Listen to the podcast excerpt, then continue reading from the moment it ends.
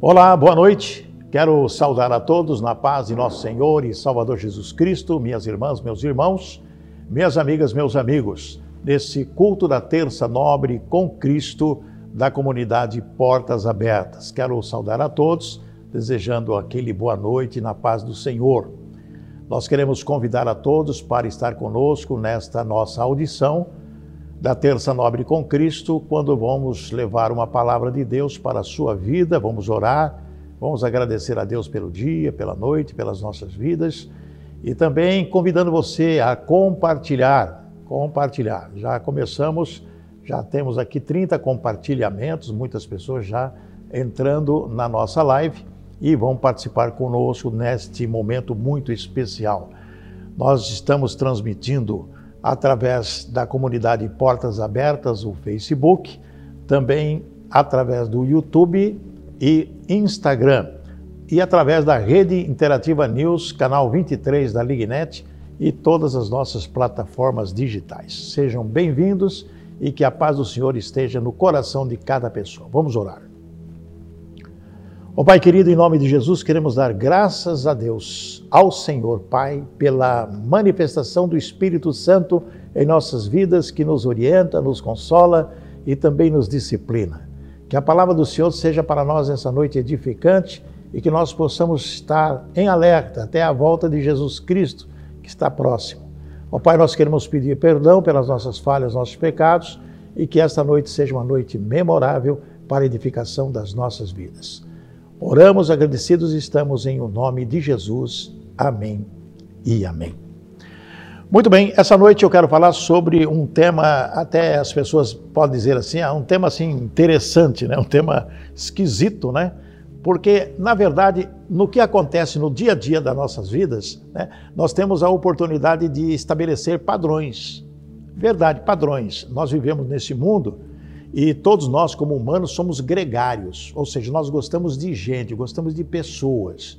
Nós não gostamos de viver isolados, embora muitas pessoas estão vivendo isoladas. E mesmo em comunidade, tem muitas pessoas que estão vivendo de uma maneira assim, como se estivessem sozinha no mundo.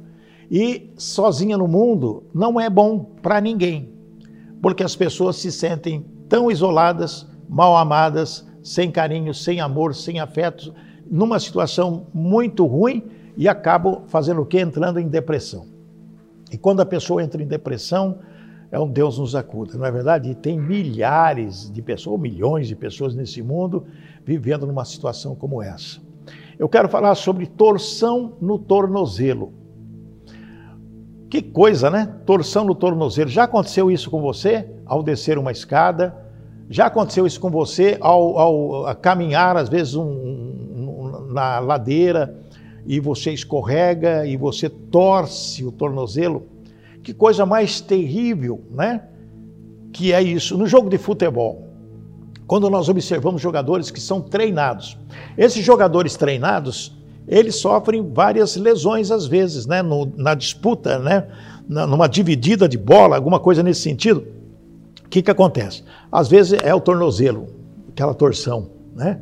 Coisa horrível. Se você sofreu isso já, você sabe o que, que é. Às vezes é uma simples torçãozinha assim, às vezes um passo em falso, né? Que você dá e aquela dor terrível, não é verdade? Jogador de futebol às vezes machuca o joelho, machuca o tornozelo, machuca a canela, machuca isso, machuca aquilo. E às vezes até a cabeça, não é verdade? Muito bem, então nós temos que nos preocupar com isso. Esse exemplo do torção no tornozelo tem a ver muito também com a nossa vida espiritual. E o que eu quero falar é um passo em falso. Às vezes nós damos um passo em falso que é um transtorno na nossa vida. Quando você faz alguma coisa que não está dentro de um padrão social ou padrão divino, o que, que pode acontecer? Sérias consequências. Um passo em falso e suas consequências. Nós vamos falar na noite de hoje, porque é muito importante você ficar prestando atenção no que nós vamos dizer. Primeiro, quando você sofre uma torção no tornozelo ou deu um passo em falso, fisicamente você recebe, tem dor, não é verdade? Uma dor insuportável. Essa dor é insuportável. E às vezes você tem uma dor espiritual quando o passo em falso for espiritual. Quando alguma coisa que nós fazemos que não está de acordo com a palavra de Deus, que não está de acordo com os nossos princípios morais, nossos princípios sociais, quando alguma coisa nós fazemos que não pegou bem, e às vezes a pessoa fala: Olha, você fez aquilo, é, foi mal, hein? Foi mal. Quantas vezes a pessoa chega para você e diz: Olha, foi mal, foi mal. O que você fez não foi legal. Ou às vezes você mesmo tem uma situação assim de dizer assim: É, é foi mal, o que eu fiz não devia ter feito. Isso é transtorno para a vida. E essa dor além de ser uma dor física, quando realmente é uma torção física, né? Que você torce o pé e você fica lá complicado, também a dor moral, a dor intelectual, a dor emocional que a gente tem que levar em consideração e nós vamos falar essa noite sobre isso. Quando existe uma torção no pé, você fica imobilizado, não é verdade? Às vezes você o torção foi tão forte que você tem que ficar imobilizado. Né? As pessoas realmente é, vão ajudar você. Né? Você vai ter que ir no médico, não é verdade? Às vezes tem que fazer o engessamento e aquela imobilização, e às vezes você tem que usar muleta, né? tem que usar muleta. Então eu quero dizer para minha irmã, meu irmão, o seguinte: na parte emocional e espiritual também, você fica imobilizado. Quando nós damos um passo em falto, falso, fazemos alguma coisa que foi mal para nós ou para outras pessoas, nós ficamos imobilizados. Você fica com algo chamado culpa. A culpa é a pior coisa que existe na vida, uma das piores coisas que existe na vida das pessoas, a culpa. A culpa traz para nós assim motivação de derrota. Nós ficamos motivados à derrota. É, a culpa traz você, anula você de tal forma que você tem um sentimento de derrota na sua vida. Nada vai dar certo. Quando você se sente culpado por alguma coisa e essa culpa toma conta de você, algo começa a acontecer no seu intelecto, no seu emocional, no seu coração. É espiritual, é uma torção no tornozelo, é um passo em falso que você pode ter problemas muito sérios na sua vida emocional quando você está em culpa. Isso tem que ser anulado na sua vida. Você nunca voltará a ser o mesmo quando acontece uma coisa dessa. Quando você torce o tornozelo, e às vezes é uma lesão grave, você nunca será o mesmo. Você vai ser, ficar sempre mancando. Esperamos que nunca aconteça isso com você. Mas a pessoa fica mancando, vai no médico, é imobilizado, fica gessado, fica eh, várias vezes, às vezes tem que ficar dias e meses com o pé é, imobilizado, não é verdade? Quando você está com culpa, acontece a mesma coisa, você fica imobilizado, você fica entristecido, você fica rancoroso, você não quer conversar com ninguém, você acaba se isolando, porque aquela culpa vai te corroendo, vai te corroendo, te corroendo, de tal forma que você vai se sentir o que? Doente. Doente. Sequelas são notáveis numa situação dessa. E essas sequelas são terríveis. E nós temos que tomar uma posição na vida. É, você não pode, quando sofre uma situação dessa, dar um passo em falso, tem culpa, você está meio imobilizado, né? Você precisa de uma atenção até médica, de psicólogo, psiquiatra, de analista, né? Para que você possa, para que os médicos especialistas nessa área possam extrair de você a culpa, para que você se sinta bem, leve, solto, sem mágoa no seu coração, né? Semana passada nós falamos sobre o perdão, não é verdade? Muitas coisas podem acontecer na nossa vida. Então nós temos que tomar algumas atitudes, né? Como evitar o passo em falso nas nossas atitudes? Para evitar que isso aconteça e possa trazer coisa ruim para as nossas vidas. Primeiro, o comportamento. Vamos falar sobre o comportamento. Como é que nós nos comportamos no dia a dia na nossa, nas nossas atividades? Por exemplo, como é que você se comporta na sua casa em relação à sua esposa, ao seu marido, aos seus filhos, ou seja, comportamento na casa, como que você se comporta, ok? Como que você trata a sua esposa, como que você trata o seu marido, como que você trata os seus filhos. Você deixa seus filhos soltos? Quantas vezes você teve de sabor na sua casa quando um filho vem com um problema, ou na escola, ou com amigos, ou em qualquer atividade, e ele vem com problemas na sua casa. Ele traz problemas para a sua casa. Como que você vai resolver esse problema? Qual é o seu comportamento nesses problemas? Se o filho brigou na escola, se teve uma desavença na escola, se a sua filha encontrou um namoradinho, brigou com o namoradinho, sei lá, alguma coisa que acontece que às vezes é trazido dentro da casa para que os pais possam resolver. Comportamento nós estamos falando. Muito bem. Mas tem um detalhe nesse nessa vinda de problemas de fora para dentro da sua casa. Os filhos trazem os problemas. Às vezes não traz não. Às vezes os filhos, eles escondem dos pais o que acontece na escola, nas outras atividades fora de casa, com relacionamentos de pessoas lá. Muito bem, o que, que acontece? Eles se escondem de você e você acaba descobrindo quando, de, por alguma outra pessoa, por algum outro colega, de uma, alguma outra forma. Não é verdade? Aí vem a tragédia, passos, passos em falso. Aí vem comprometimento, vem a dor, Vou dizer a dor da alma, a dor no coração, a dor na vida da pessoa. É muito triste quando acontece isso e os pais não têm condição de fazer o quê? De resolver o problema, porque eles não sabem, eles não têm conhecimento. E só vai ter conhecimento quando alguém falar, ou às vezes o próprio filho, né? For chegar, mãe, pai, está acontecendo isso, isso, isso, precisa resolver. E precisa resolver. Precisa resolver amados e amadas, dentro da palavra de Deus que nós vamos explicar hoje. Né? E o comportamento do pai em relação às coisas que acontecem no trabalho, no serviço. Será que o marido traz para dentro de casa e vai conversar com a esposa o que acontece no trabalho, alguma desavença, algum problema, alguma situação? Problemas de relacionamento é muito importante no casal e entre o casal e os filhos, e o relacionamento entre também as pessoas com quem nós trabalhamos. A palavra de Deus, o apóstolo Paulo diz: tenha paz com todos. Puxa vida, se ele, o apóstolo Paulo orienta isso para nós, que nós devemos ter paz com todos, paz conosco mesmo, paz com todos, paz com todos. Nós não podemos viver em guerra ou com situações a serem resolvidas, questões mal resolvidas. Então nós temos que tomar posicionamento a respeito disso. Relacionamento. Nós temos um, um exemplo na Bíblia Sagrada, na Sagrada com o rei Saul.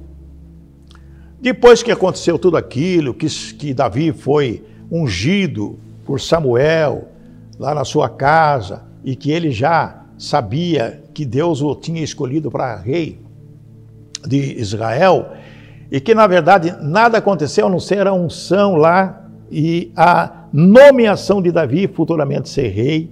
Davi lutou com Golias, rebentou com Golias, cortou a cabeça do Golias, muito bem. Davi ganhou o prestígio de Saul.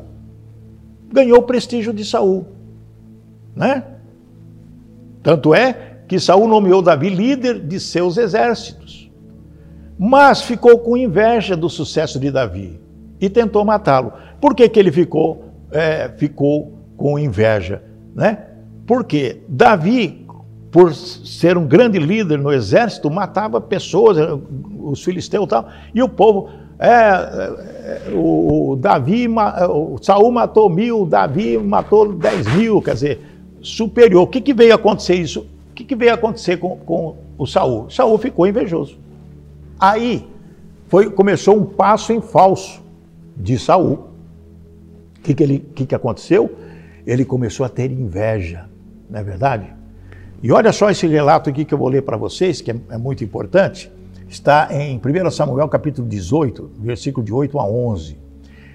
E olha só que interessante aqui que eu vou trazer para vocês, e vocês prestem bastante atenção nisso. Versículo 8, é Samuel 19, 1 Samuel 19, 8. E tornou a haver guerra, né? E saiu Davi e pelejou contra os filisteus e feriu-os de grande ferida e fugiram diante dele. Por quê? Porque é, Saul deu a ele o direito de ser líder, de ser um general do exército de Israel e fugiram diante dele. Porém, um espírito mau se tornou sobre Saul, estando ele assentado em sua casa e tendo na mão a sua lança e tangendo Davi com a mão o instrumento de música. Ou seja, Davi estava tocando a harpa depois da guerra. Mas um demônio foi lá e assumiu a influência ruim, negativa em Saul. Davi tocando a harpa, festejando com certeza, porque ele tocava aquela harpa para até aliviar as dores, os problemas de Saul. Mas Saul fez o que? Pegou uma lança, gente. Pegou uma lança, né? Pegou uma lança em sua casa e tendo na mão a sua lança, e tangendo Davi com a mão um instrumento de música, e procurava Saul encravar a Davi na parede. Ou seja, o que, que ele ia fazer? Ele ia pegar a lança, o Davi estava numa distância talvez uns dois metros, sei lá quanto, ele pega uma lança né, e tenta prender Davi na parede. Quer dizer, a lança transpassaria Davi e ele ficaria preso na, na, na, na parede, né? E procurava Saul encravar a Davi na parede, porém ele se desviou de diante de Saul. Quando ele viu a lança, ele se desviou. e a lança foi. Olha só, a percepção né, e, a, e, a, e a atenção que Davi estava, o qual feriu com a lança a parede. Então, que, que Davi ia ficar esperando alguma coisa ali acontecer? Não. Então fugiu Davi e escapou naquela mesma noite. Agora, porém, Saul mandou mensageiros à casa de Davi que o guardassem e o matassem pela manhã. Falou: ele escapou agora, mas vamos fazer o seguinte: vocês vão lá na casa dele, né? E vamos fazer o quê? Vamos matar ele, mata ele lá, ok? Matou. Matou não, foi lá o pessoal, né? Mas a Mical, sua mulher, avisou a Davi, dizendo: Se não salvares a tua vida, esta noite, amanhã te matarão. E Davi teve que realmente se mandar, teve que fugir. Os fatos aconteceram que, se você ler o relato aqui, de 1 Samuel, 2 Samuel, você vai ver a saga de Davi, o que, que ele teve que fazer para escapar de Saul. Alguém pode dizer assim, mas Davi não tinha proteção de Deus? Lógico, senão já estava morto. Em todas as situações nessa saga de Davi, nós verificamos que Davi sempre escapou, por quê? A providência divina e Deus estava com ele, porque Deus tinha um propósito na vida de Davi. Quero falar alguma coisa a vocês. Davi pisou em falso muitas vezes? Sim, pisou em falso. Falso. Teve muita consequência essa pisada de bola né? Quando a pessoa, o jogador pisa na bola, torce o tornozelo. Né? Pisa em falso, torce o tornozelo. Será que Davi teve isso? Teve muito. Se nós lermos toda a história de Davi, ele fez muita coisa que não deveria ter feito. Teve as consequências, recebeu punição, fez tudo. Mas a Bíblia diz que Davi foi segundo o coração de Deus, porque ele tinha um coração sincero e ele se arrependia do que fazia. É só ler os salmos lá nós verificamos como Davi era integrado a Deus. Integrado mesmo e íntegro nas suas relações com o Pai. Nós temos que ser assim. Nós temos que ter esse exemplo. Pode estar acontecendo, nós podemos estar sendo perseguidos, nós podemos estar sendo é, quase que esganado pela, pelas coisas do mal na nossa vida, mas nós temos que ter esse relacionamento perfeito diante de Deus e dizer: Senhor, é o Senhor que me guarda, é o Senhor que me justifica, é o Senhor que me protege. Eu posso todas as coisas porque é o Senhor que me fortalece. É dessa forma. E Davi teve uma grande oportunidade de matar Saul. Uma grande oportunidade. Mas ele estava numa caverna, né? Teve a oportunidade de matar Saul, mas decidiu deixá-lo viver porque um profeta de Deus havia ungido Saul. É, porque Deus escolheu Saul para rei. Então, o que, que poderia ter acontecido? Davi estava numa caverna, quando Saul estava perseguindo o próprio Davi, Davi estava na caverna com um monte de gente lá, o pessoal que estava com ele, uns 400, e o Saul entrou na caverna para aliviar, aliviar o ventre. Foi quando Davi cortou a, a capa dele para depois dizer, e isso aconteceu, está no relato bíblico, olha, eu não quis te matar porque você é ungido de Deus, e etc, etc. Passo em falso de Saul.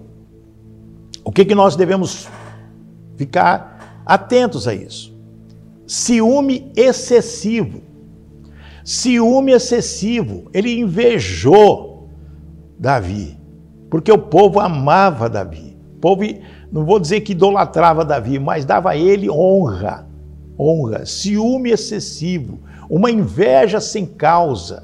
Tudo isso, um ódio por não ser amado pelo povo na verdade, ele subestimou Davi. Ele não percebeu absolutamente nada, nem as orientações do profeta, nada, nada, nada, nada que Samuel falava, nada, nada, nada. Ele estava com os olhos fixos, com sangue nos olhos, para matar Davi.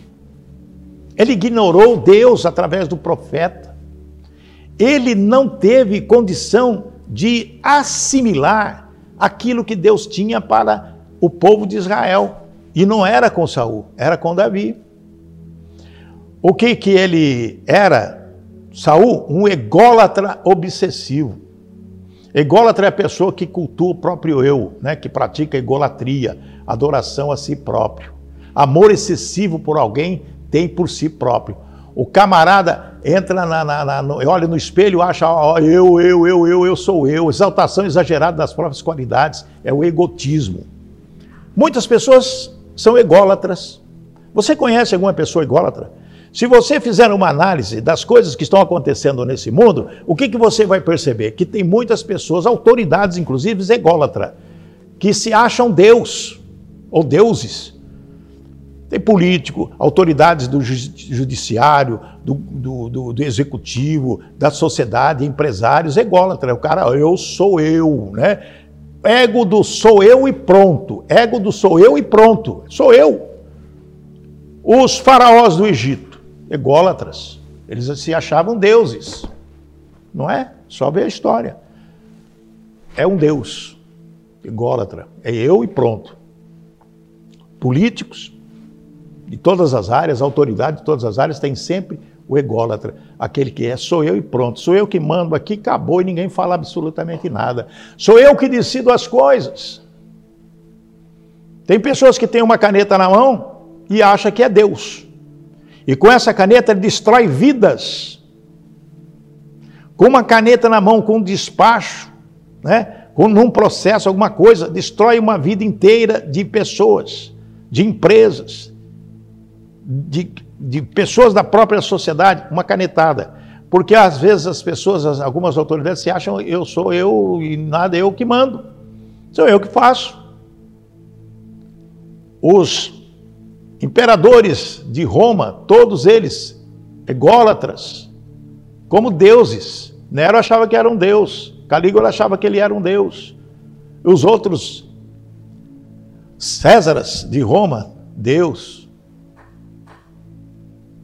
E o povo tinha que ser, era, tinha que ser não, era subjugado por eles, até escravizados por eles. Você conhece alguma pessoa assim? Você já se relacionou com alguma pessoa assim? Eu vou dizer uma coisa, minhas irmãs, meus irmãos. Tem algum marido que é ególatra. É ele que manda na casa e ninguém pode falar absolutamente nada. Hoje, nos tempos modernos, é muito difícil encontrar uma pessoa assim, mas ainda tem. As pessoas ególatras, elas decidem e elas pensam que são Deus pela vida e pela morte. Tem muitas pessoas que decidem, almoçando, ou jantando, ou comendo, determina a morte de uma pessoa. Existe isso.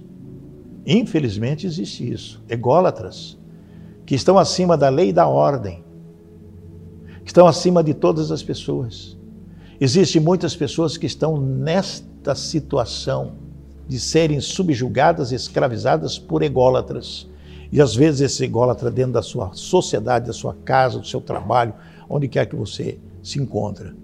Se você prestar atenção numa hora que você estiver sozinho na sua casa e lendo a Bíblia, orando a Deus, e você vai pensando em cada pessoa que você vê nesse mundo aí, nas redes sociais, na televisão, nos jornais, você vai falar: puxa vida, esse aí é um ególatra. Ele acha que é ele e ele, ele, ele, ele. Eu me amo. Ele olha no espelho assim: eu amo, eu me amo. Ah, eu me amo, eu me amo. É só eu. Nós temos que pensar um pouquinho sobre as escolhas da vida.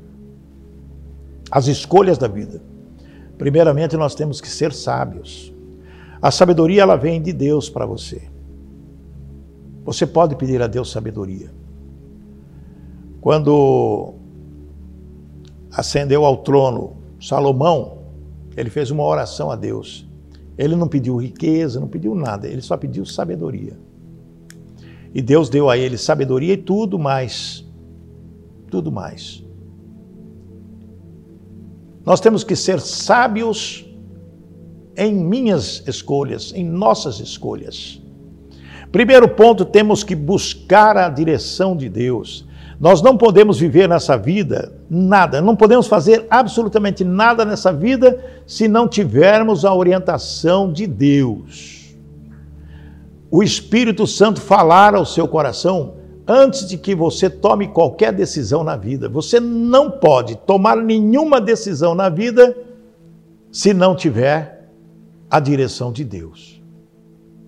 Caso contrário, você vai pisar em falso e vai sentir muita dor, muita dor. Lá em Provérbios 28, 26 diz: O que confia no seu próprio coração é insensato, mas o que anda em sabedoria será salvo. Eu tenho que pensar a respeito disso. Se eu for ouvir o meu coração, é algo que a gente tem que tomar, ficar preocupado. Coração é o nosso ego. Coração é nossas emoções, né? Quando a gente sente aquela. Por exemplo, você vê uma pessoa sofrendo, você, lá no coração tem um ressentimento de tristeza. Né? Quando você vê uma pessoa alegre, você vai observar aquela pessoa alegre, você fica alegre também. Nós não podemos esquecer o que está lá em Jeremias, capítulo 17, versículo 9. Enganoso é o coração mais do que todas as coisas, e perverso. E diz a pergunta, né? E quem o conhecerá? Então o coração, diz a palavra de Deus, é perverso. O mau coração. Os maus pensamentos. As coisas que às vezes nós tramamos contra alguma pessoa. Aí vem o ódio. Bom, nós já líamos aqui lá em Marcos que fala o que sai de dentro do homem contamina o homem, né? É luxúria, é perversidade, é mentira, é engano, é traição, né? É, todas essas coisas terríveis que acontecem no mundo no dia a dia saem do coração e contamina. É exatamente isso que o apóstolo, que o Jeremias fala lá. Perverso é o coração. Então nós temos que dominar o coração. Nós temos que ter um coração voltado para Deus. Nós temos que pensar diariamente o que está sentindo o meu coração. O Davi, num dos salmos, diz que eu quero, Senhor, me faça um coração limpo, puro. Eu quero ter um coração limpo e puro. Ou seja, que as minhas emoções, meus pensamentos, aquilo que nós pensamos seja realmente algo para transmitir e edificar vidas, não atrapalhar a vida de quem quer que seja. Lá em Provérbios, no capítulo 3, versículos 5, 6 e 7, diz assim, ó. Eu vou ler para vocês. Vou ler o Provérbios. Provérbios, capítulo 3, 5 e 6. Olha o que diz aqui. Memória às vezes falha um pouquinho, né? Fazer o quê? Capítulo 3. Capítulo 3, 5, 6 e 7. Diz assim: Confia no Senhor de todo o teu coração e não te estribes no teu próprio entendimento. Quer dizer, nós temos que confiar no nosso coração e não confiar nos nossos conhecimentos, naquilo que nós aprendemos no dia a dia. Porque tem muita coisa que nós aprendemos que não, é, não edifica nem nós, nem ninguém. Não é verdade? Tem tanta coisa nessa internet aí que não te edifica coisa nenhuma, mas você assiste, você compartilha, você faz e, e, e desfaz, mas não te edifica, né? Que diz mais, olha aqui o, o versículo 4: E acharás graça e bom entendimento aos olhos de Deus e dos homens, quando nós confiamos em Deus, né? Quando nós confiamos em Deus e olhamos para Deus. Confia no Senhor de todo o teu coração e não te estribes no teu próprio entendimento. Reconhece-o em todos os teus caminhos e ele endireitará as tuas veredas. Não sejas sábio a teus próprios olhos, teme ao Senhor e aparta-te do mal. É o que diz a palavra. É o que diz a palavra e nós temos que entender isso, que a nossa confiança é no Senhor, é em Deus, através da palavra. Nós temos que ler a palavra. Lá em Colossenses 3,15 dizia: A paz de Deus, para a qual também fostes chamados em um corpo, né? domine em vossos corações e sede agradecidos. Como que nós vamos fazer isso? Ao nosso corpo, a tudo aquilo que Deus faz para nós, que nos construiu com aquele carinho, com aquele amor. Se você observar um corpo humano, você pode ver na internet aí mostrar o corpo humano por dentro, como que ele é, você vai ver tudo milimetricamente em seu devido lugar e com as suas funções. Nós é que complicamos as coisas. Por isso que vem a doença e tal, é devido ao pecado original. Mas nós temos que ter um coração e uma mente pura, limpa, para podermos ter a vontade de Deus refletida em nossa vida. Nós temos que estar observando a situação de tudo com muito cuidado. Lá em Provérbios 13, 16 diz: Todo prudente procede com conhecimento, mas o insensato espraia a sua loucura. A pessoa prudente, ela vai pisar num lugar seguro, ela não vai pisar em falso. Quando que nós pisamos em falso? Às vezes nós estamos descendo uma escada rapidamente, podemos torcer o pé, né, o tornozelo, e levar uma queda, bater a cabeça e até morrer, se isso acontecer. Descendo uma escada, subindo uma escada, da mesma forma. Por que, que toda escada tem um corrimão? Por quê? Justamente para a tua segurança. Então você pega o corrimão e vai subindo a escada no corrimão. E descer da mesma forma, olhando a escada, pá, é, degrau por degrau. Porque às vezes você pode levar uma. Como que o pessoal fala? É trupicão, né? Leva um trupicão e cai de quatro e sai catando o cavaco, o pessoal fala. Isso pode acontecer na rua, na calçada, quando você está andando e você não vê que tem um obstáculo, que tem um buraco, que tem alguma coisa. E você leva ali um trupicão e cai de quatro e sai catando o cavaco, ou leva uma queda, ou torce o pé e você fica estirado, precisa do médico, ser imobilizado. Né? É exatamente isso. A nossa vida é assim também. Nós não podemos estar assim despreparados. A sabedoria do prudente é entender o seu caminho, mas a estutícia dos insatos é engano. A pessoa pensa que ela sabe tudo, né? É o egocêntrico, né? Aquele que eu sou eu, eu sou eu, né? Acha que pode todas as coisas, uma hora ele cai do cavalo. Ou cai da escada, ou leva, ou, ou leva um trupicão ou leva uma rasteira. Porque nesse mundo, é, nós vivemos num mundo de competitividade. A meritocracia tem muito valor nos dias de hoje. A pessoa cresce pelos seus méritos, por aquilo que ela faz em benefício de outras pessoas. O patrão em benefício dos empregados, os empregados em benefício do patrão. Não é verdade? Então é meritocracia. Olha, a pessoa cresceu. Por quê? Pelos méritos dele. Não foi ninguém que, que pegou ele e suspendeu. Isso pode até acontecer. A pessoa cresce porque alguma pessoa ajudou, né? É o famoso jabuti na árvore, não é verdade? Olha, aquele jabuti está na árvore. Bom, alguém colocou ele, não foi por mérito dele, não, porque o jabuti não sobe em árvore. Isso, isso acontece muito, não é verdade? Eu estou falando claramente aqui, eu estou falando da, da, sobre, sobre o, o pisar em falso. Tem muitos jabuti nas árvores, tem muito, em tudo quanto é canto. Tem pessoa lá. Como que aquela pessoa conseguiu chegar onde está? Alguém ajudou. Ela não tem mérito para isso, não tem capacidade para isso. Chegou, mas alguém ajudou. Mas fica por quanto tempo? É aí que está o X da questão. A pessoa que tem mérito e cresce através da meritocracia, o que, que ela vai? Ela conte, ela chega onde? No topo e ela permanece no topo porque ela tem mérito, tem conhecimento, tem sabedoria, conhece o seu trabalho, sabe o que vai fazer. Passa em concurso público, passa para. É isso aí, meritocracia. Agora, cada pessoa tem que pensar a respeito da sua sabedoria. O que, que eu sei? Onde eu posso chegar? O que eu posso fazer? De que maneira eu vou conquistar aquilo que eu tanto necessito? Como que eu vou ter mérito suficiente para conquistar um posto melhor, alguma coisa melhor? Como? Através do estudo. Eu não vou falar somente do estudo de formação é, escolar, universidade, essas coisas, mas eu quero falar através do estudo da palavra de Deus, porque nós estamos falando aqui a respeito da palavra de Deus.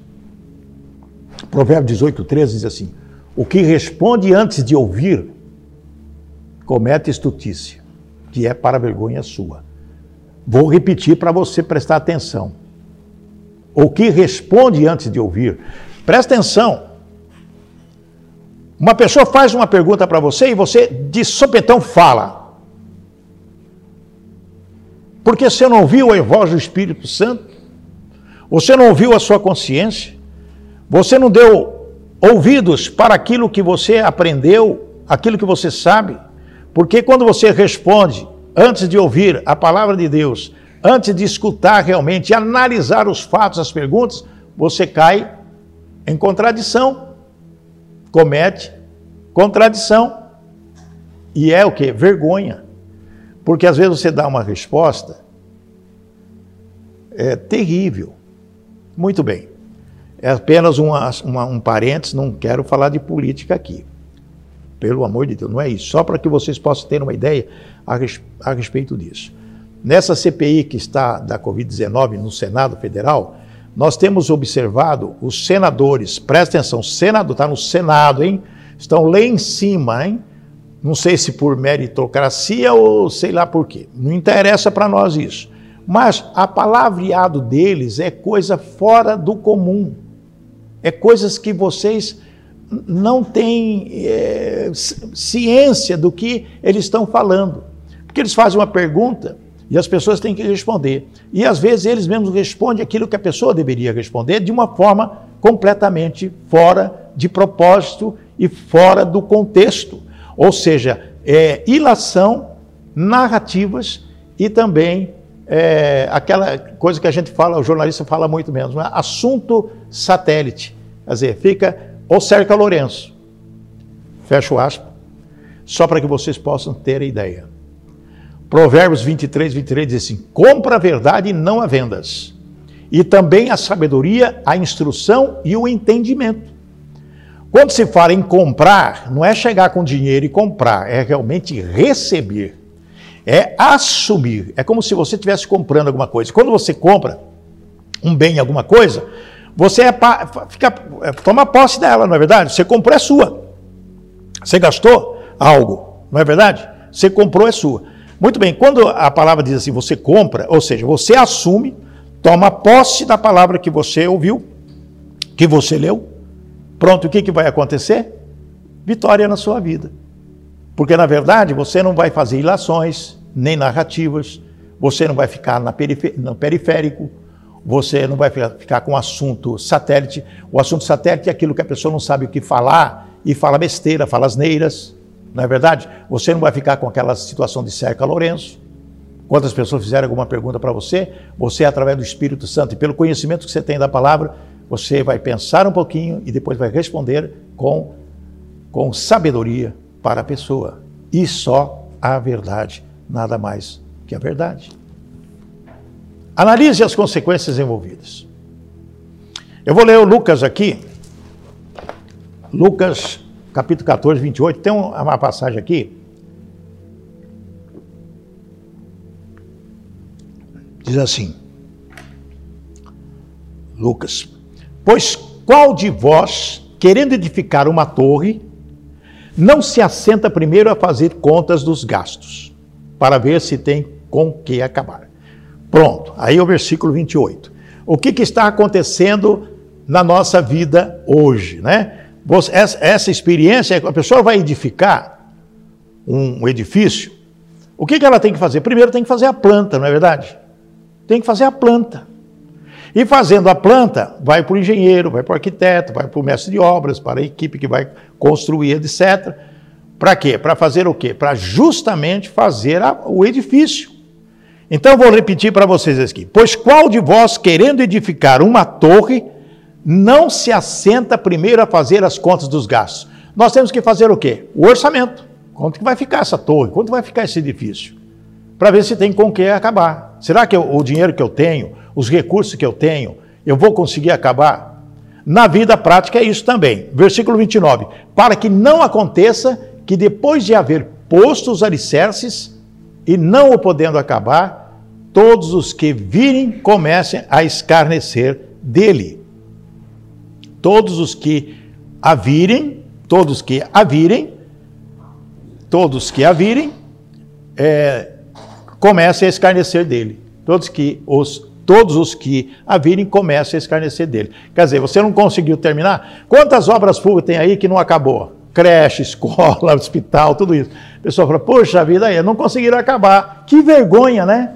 Realmente uma vergonha. O versículo 30 diz assim: dizendo: Esse homem começou a edificar e não pôde acabar. Ou qual é o rei que, indo à guerra e pelejar contra outro rei, não se assenta primeiro a tomar conselhos sobre si com 10 mil, que pode sair ao encontro do que vem contra ele 20 mil. Um rei se assenta, ele tem 10 mil, 10 mil soldados, não é verdade? Mas vem contra ele 20 mil. Como que ele vai fazer? Dos 10 mil, os 20 mil, contra os 20 mil. É a mesma coisa, a nossa vida é assim.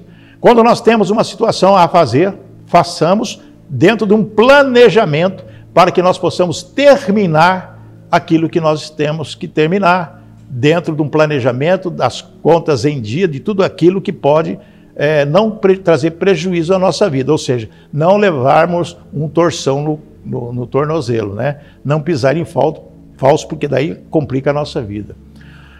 É, lá em Eclesiastes, capítulo 5, versículo 2, diz assim a palavra: Não te precipites com a tua boca, não fale não se precipites com a tua boca, nem o teu coração se apresse a pronunciar palavra alguma diante de Deus, porque Deus está nos céus e tu estás sobre a terra. Assim sejam poucas as tuas palavras. Amados e amadas, veja bem, diante de Deus as nossas orações, como que você ora? De que maneira você coloca a sua vida diante de Deus? De que maneira você faz isso? É isso que nós temos que fazer na nossa vida. Provérbios 22, 3 diz: O prudente prevê o mal e esconde-se, mas os simples acabam pagando. Acabam pagando. É procedimento mal. E as pessoas humildes acabam padecendo por causa de situações que as pessoas estão vivendo dessa forma aí. Não dá. Então nós temos que estabelecer na nossa vida um, um plano de ação. Plano de ação, presta atenção. Provérbios 14, 15 diz assim: O simples dá crédito a cada palavra. O simples. A pessoa humilde dá crédito a cada palavra, mas o prudente atenta para os seus passos. Então, o prudente, ele não só ouve, como também ele fala: onde que vai pisar essa pessoa? Já viram aquele ditado? A pessoa confia tanto numa outra pessoa, fala: ah, se você pular do edifício, eu pulo atrás, porque eu confio em você. Pula mesmo? Lógico que não. Eu confio tanto em você, se você pular de um edifício ou de uma ponte, eu pulo atrás, porque eu confio em você. Nada disso é mentira. Olha o que diz Provérbios 16, 9: O coração do homem planeja o seu caminho, mas o Senhor lhe dirige os passos. Tudo que nós vamos planejar, podemos planejar, mas com a orientação divina, com a orientação de Deus, senão nós não vamos lugar nenhum. Nós vamos quebrar a cara. É como aquele que vai é, fazer um edifício sem planejamento, sem nada, e depois não tem dinheiro, fica, vai passar vergonha, porque o esqueleto do prédio vai ficar lá. As escolhas práticas que nós temos que ter, que é muito importante na nossa vida. Antes de falar, ouça. Você tem que falar depois que você ouviu e analisar o que foi falado. Porque você não pode ser. Você tem que se parecer e ser sábio, né? Porque senão você vai ser um tolo. Às vezes a pessoa não ouviu direito e começa a falar tolice. Quantas vezes nós vemos por aí tantas tolices, né? E antes de escrever, pense. Antes de você escrever alguma carta, algum e-mail, algum WhatsApp e vai mandar para alguém, pense. E antes de você bater o dedinho lá e enviar, você analisa o que você escreveu, porque às vezes as pessoas escrevem tanta bobagem, numa hora de fúria, de raiva, de ódio, escreve e bate o dedinho lá e não quer nem saber o que vai acontecer. E depois acontece sim, uma situação terrível, de você pedir perdão, de você pedir desculpa, não foi isso que eu quis dizer, uma série de situações. Então, antes de escrever, pense.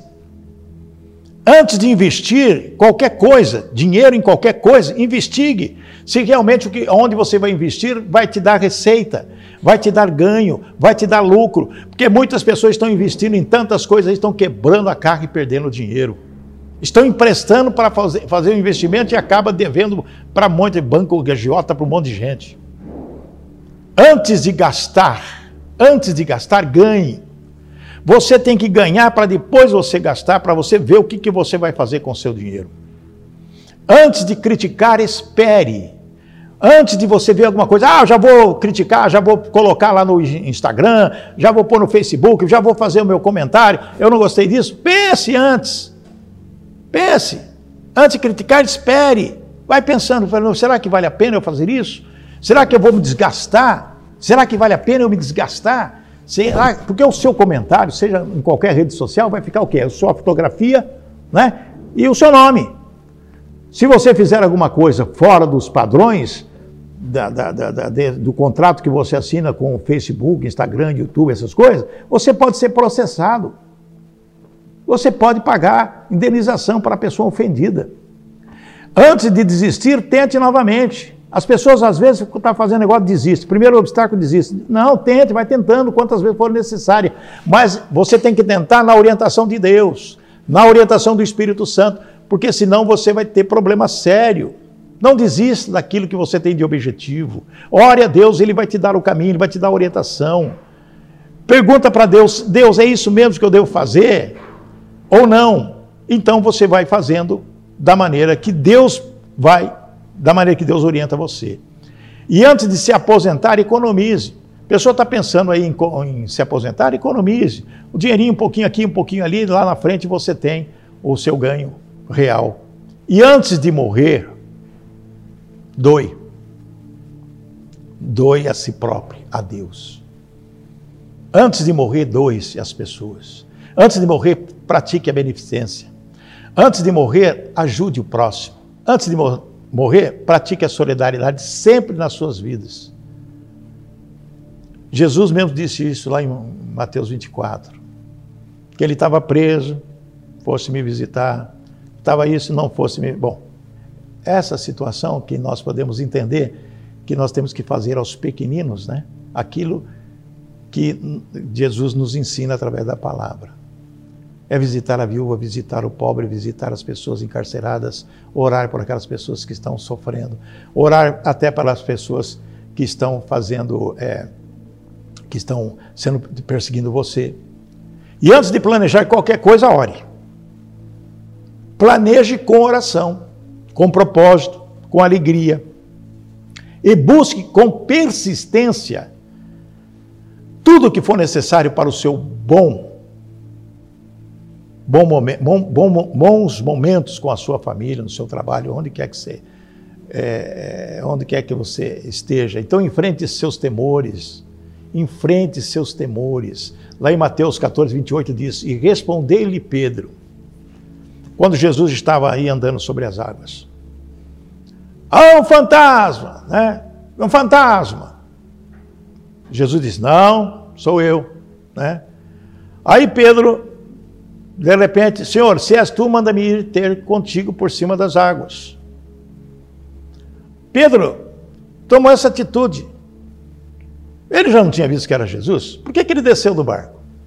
Por que, que ele quis provar o quê? A fé dele? Será que ele pensou nisso? Vou provar minha fé?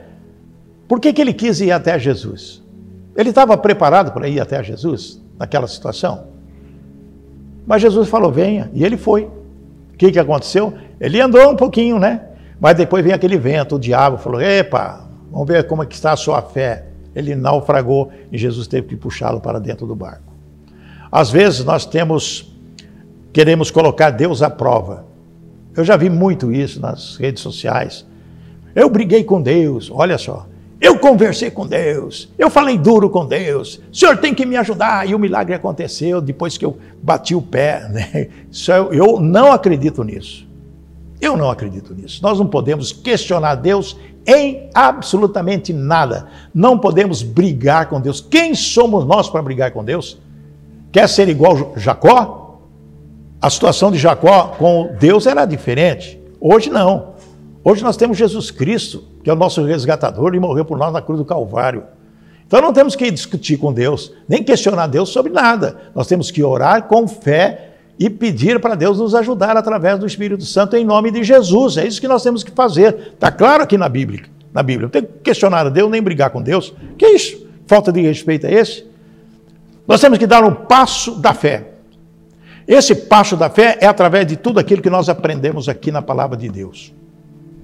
Existe um ponto sem retorno na nossa vida. Quando você vai em certa situação, né? E você às vezes falou, estou num beco sem saída, não tem retorno. Eu não posso voltar para trás, porque está lá o quê? Os egípcios. Temos o exemplo bíblico de hebreus encurralados. Atrás de nós está o egípcio, né? E na nossa frente o mar vermelho. Como que nós vamos fazer? Nós estamos num beco sem saída. Nós estamos praticamente é, complicados ali. E às vezes temos medo, quase nos obriga a desistir. Foi o que aconteceu com eles, os escravos do medo. Né? Eles ah, queriam voltar para lá, vamos nos entregar. Né? Eles iam morrer todo mundo, eles iam morrer todos a fio da espada do faraó, o egocêntrico faraó. Né? Nós não podemos ser escravos do medo. Sem fé, o medo nos domina. Sem fé, o medo nos domina. É necessário coragem e ousadia na nossa vida, baseado na palavra de Deus. Salmo 56, 3 diz assim: Em qualquer tempo em que eu temer, confiarei em ti, disse Davi. Né? Versículo 4: Em Deus louvarei a sua palavra, em Deus pus a minha confiança, não temerei o que me possa fazer a carne. Então é coragem. Coragem só em Deus. As falhas que não podemos esquecer, as lições do passado. Você não pode pensar, pensar nas coisas do passado. O exemplo Nabucodonosor. Lá em Daniel 5,22, cujo filho de, de Nabucodonosor pegou. Quando Nabucodonosor invadiu lá Israel, ele, tudo que tinha no templo de, de, de, de, taças, coisas de Deus que era do templo, ele levou lá para a Babilônia. E o filho de, de, Nabucodonosor, o Belsazar, ele começou, ele fez uma festa, né? Fez uma festa e pegou todos esses utensílios do templo e começou a usar, dar para o pessoal beber. Daniel diz assim: E tu, Belsazar, que és seu filho, não humilhasse o teu coração, ainda que soubesse tudo isso. Dizer, Belsazar sabia que o pai tinha tirado aquelas coisas e estava usando. E te levantasse contra o Senhor do céu, pois foram trazidos à tua presença os vasos da casa dele, e tu, os teus senhores, as tuas mulheres, as tuas concubinas, bebeste vinho neles. Além disso, desse louvores aos deuses de prata, de ouro, de bronze, de ferro, de madeira e de pedra que não veem, não ouvem, nem sabem coisa alguma, mas a Deus em cuja mão está a tua vida e de quem são os teus caminhos, a ele não glorificaste. O que, que aconteceu? Naquela mesma noite da festa, o, Dario e os medos persas invadiram lá a Babilônia e o, e o camarada Belsazar morreu, foi morto. É. Quem é o Senhor da nossa vida? Nós temos várias lições para nós através dessa mensagem dessa noite. Se nós humildemente não observarmos os erros e falhas dos nossos antepassados, vamos cometer os mesmos erros. Você tem que olhar para trás, quem foi que meu pai errou, meu avô errou, meu tataravô errou, o que, que é a coisa que eu fiz. Os erros do passado você não traz para o presente, não. Você tem que mudar a prática. O manual prático de nossas vidas é o quê? A Bíblia Sagrada. É a Bíblia. E a sabedoria é importante para as nossas vidas. Primeiro, a humildade. Você tem que ser humilde. Você tem que ter coragem, muita coragem. Você tem que ter ousadia, muita ousadia e ser também fiel. Se você fizer tudo isso, com certeza não haverá torção de tornozelo, nem passo em falso, e você estará caminhando firme e forte, olhando em, toda, em todo o periférico dos seus olhos, né? Você vê que você está olhando para frente, mas eu estou enxergando aqui as câmeras, estou enxergando meu celular, estou enxergando aqui o cavalo gaicurus, estou enxergando aqui o. Estou olhando para frente, mas estou enxergando aqui o, o telefone. A gente enxerga o periférico. Então é assim que funciona. Quando você está andando, você está olhando o periférico com atenção e alicerçado na base, que é a palavra de Deus e Jesus Cristo, nosso Senhor. Amém, igreja? Que bom, né? Deus abençoe a todos. Muito obrigado por estar conosco. Nós recebemos aqui centenas e já mais de 100 compartilhamentos, chegando a quase 120 compartilhamentos e muitas pessoas mandando suas mensagens. Deus abençoe a todos. Eu quero agradecer. Continue compartilhando para as pessoas que você ama e com certeza essa palavra vai ser edificante para muitas pessoas que precisam ouvir essa palavra, ok? Nós vamos orar e agradecer a Deus por esse momento. Ó Pai querido, nós queremos agradecer pela Sua palavra tão linda, tão maravilhosa, tão gostosa. Como é bom aprender cada vez mais de Ti. Como é bom saber que Jesus Cristo, na cruz do Calvário, morreu por nós, nos dando a salvação. Como é bom saber que o Espírito Santo, nosso Consolador, disciplina e nos dá orientação divina. Ó Pai, em nome de Jesus, queremos agradecer por esse privilégio de poder manifestar a Sua palavra às outras pessoas. Que o Senhor possa estar conosco em nome de Jesus, nos abençoando, abençoando as famílias, milhares de pessoas que estão conosco nesta noite. Milhares de pessoas que vão continuar é, participando, assistindo pelas redes sociais esse culto da Terça Nobre com Cristo. Ó oh, Pai, que o Senhor possa nos abençoar, abençoar as pessoas que estão conosco, pessoas às vezes enfermas, doentes. Sara, Senhor, porque Tu és o médico dos médicos. Pessoas endividadas, Tu és o dono do ouro e da prata. Cure, Senhor, traz o benefício das oportunidades de trabalho para todas as pessoas e cada vida seja, cada família aqui representada seja ricamente abençoada. Que possamos ter uma boa noite de sono e que o, a próxima semana estaremos aqui firmes e fortes, com saúde, para pregar a Sua palavra. Oramos e agradecidos estamos em o nome de Jesus. Amém e amém. Brevemente, esse culto será presencial lá na comunidade Portas Abertas, que tem o culto na quinta-feira presencial e no domingo às 18 horas também presencial. A comunidade Portas Abertas fica na Avenida Mato Grosso, 1393. Peço a você compartilhe esse nosso programa, esse nosso culto com as pessoas que você ama para que possam ser também edificadas. Vamos agradecer a sua presença. Que o Senhor te abençoe e te guarde, que o Senhor faça resplandecer o rosto sobre ti, que o Senhor tenha misericórdia de ti, que o Senhor sobre ti levante o seu rosto e te dê a paz. A paz do Senhor e fique com Deus e até a